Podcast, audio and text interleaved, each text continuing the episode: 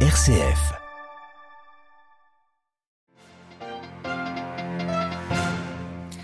Conférence humanitaire sur la situation à Gaza. Aujourd'hui à Paris, le président français Emmanuel Macron appelle à œuvrer à un cessez-le-feu. Appel partagé par plusieurs ONG humanitaires, dont la CCFD Terre Solidaire. Vous entendrez la déléguée générale de l'ONG en début de ce journal.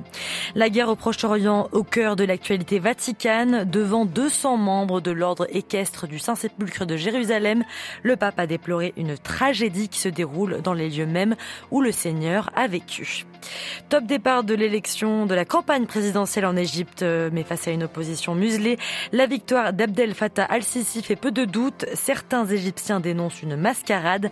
Reportage au Caire à suivre. Et puis Washington exhorte le Bangladesh à augmenter le salaire minimum des ouvriers du textile. Les manifestations en cours depuis deux semaines menacent de se durcir. Radio Vatican, le journal, Alexandra Sirgan. Bonjour à tous, nous sommes au 34e jour de guerre entre Israël et le Hamas. Les combats se concentrent désormais dans le nord de la bande de Gaza, où se trouvent les combattants du Hamas selon l'armée israélienne. 50 000 civils auraient fui vers le sud de l'enclave palestinienne. Plus de 10 000 personnes euh, sont mortes depuis le début du conflit à Gaza, mais aussi en Cisjordanie, où selon les autorités palestiniennes, sept Palestiniens ont été tués aujourd'hui à Jenin par un raid israélien. Tragédie en Terre Sainte s'est invitée dans l'agenda du pape ce matin, recevant 200 membres, membres de l'ordre équestre du Saint-Sépulcre de Jérusalem, ordre chargé de soutenir la présence chrétienne dans la région. François a utilisé des mots forts pour déplorer cette nouvelle guerre, Marine Henriot. Oui, Alexandra, c'est au moment euh, de conclure son discours que François, d'un ton grave, a pris le temps de revenir sur la guerre en Terre Sainte. Nous sommes malheureusement témoins d'une tragédie qui se déroule dans les lieux mêmes où le Seigneur a vécu, a dit François, dans les lieux mêmes où le Seigneur nous a appris à aimer, à pardonner et à faire du bien à tous. Et c'est devant ces gardiens du patriarcat latin de Jérusalem et plus globalement de la présence chrétienne en Terre Sainte que le pape François a pris le temps de faire part de sa douleur. La terre de Jésus est déchirée par d'immenses souffrances, a-t-il dit, des souffrances qui touchent en particulier les innocents, Tant d'innocents sont morts, a-t-il insisté, que la Vierge Marie, reine de la Palestine, comme il la nomme dans la région, vous assiste toujours dans votre mission. Cette mission qui est universelle, a tenu à souligner François, et il a improvisé pour bien insister. N'oubliez jamais, a-t-il dit, la petite ritournelle du Seigneur, la veuve, l'orphelin et l'étranger, en le répétant, c'est d'eux que nous devons prendre soin. Merci Marine Henriot. Conséquence de cette guerre meurtrière, la situation humanitaire à Gaza est catastrophique. Mais l'option d'un cessez-le-feu est toujours écartée par le Premier ministre israélien. C'est pourtant celle mise en avant euh, par le président français Emmanuel Macron aujourd'hui à l'occasion de l'ouverture ce matin à Paris d'une conférence humanitaire pour venir en aide à Gaza. Une conférence à laquelle aucun des deux protagonistes de cette guerre ne participe. L'Égypte euh, frontalière à Israël était-elle représentée par le chef de la diplomatie égyptienne Sameh Choukri. Il dénonce le silence international sur les violations du droit commises par Israël et déplore un déséquilibre dans la conscience internationale. Les ONG humanitaires sont elles aussi très attentives à ce qui se dit à Paris en ce moment. Elles réclament un cessez-le-feu dans la bande de Gaza. C'est le cas du CCFD Terre Solidaire qui demande également la libération des otages retenus par le Hamas depuis le 7 octobre. Pour sa déléguée générale Manuele de Roles, tout effort humanitaire ne peut aboutir que si les combats s'arrêtent. Malheureusement, il n'y a pas de possibilité d'aider les civils dans la bande de Gaza s'il n'y a pas préalablement un cessez-le-feu. Bien qu'aujourd'hui on en soit très loin, une mobilisation des sociétés civiles et surtout des gouvernants dans cette conférence internationale pour demander fermement ce cessez-le-feu est la condition préalable pour arriver à apporter une aide humanitaire à Gaza et, et pour euh, permettre euh, de sauver les populations parce qu'aujourd'hui on en est là, il faut sauver les populations. Euh, nous, CFD, en réponse à, à, nos partenaires, on a envoyé des petites aides pour leur permettre d'acheter des matelas, de récupérer quelques médicaments, mais on s'est complètement disproportionné vis-à-vis -vis des besoins. Toutes les organisations en sont là, nous sommes impuissants. Nos partenaires sont dans une détresse absolue, qu'ils soient en Israël ou qu'ils soient à Gaza ou dans les territoires palestiniens occupés. Aujourd'hui, euh, c'est la mort qui règne et c'est la détresse. Il faut absolument qu'on sorte de cette situation et le cessez-le-feu, c'est la première euh, des conditions avec la libération des otages. C'est Emmanuel De Rollet, délégué général de la CCF des Terres Solidaires. Elle répondait aux questions de Xavier Sartre.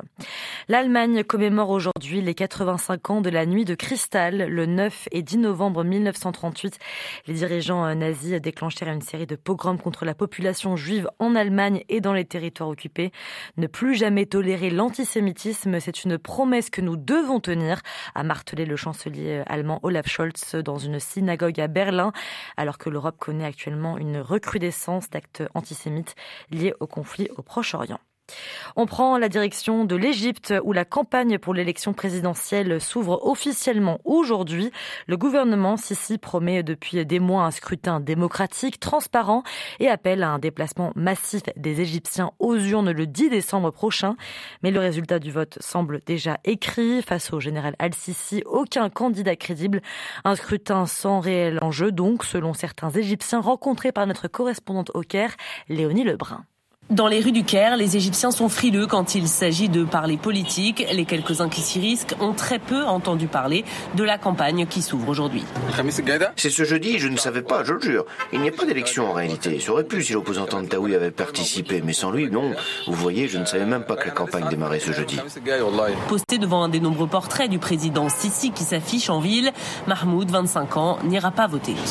Les bureaux de vote Non, vraiment, je n'irai pas. Comme je vous l'ai dit, ça ne fera pas de différence. Ici, tient le pouvoir d'une main de fer depuis le début. S'il doit le faire jusqu'en 2030, eh bien ce sera 2030.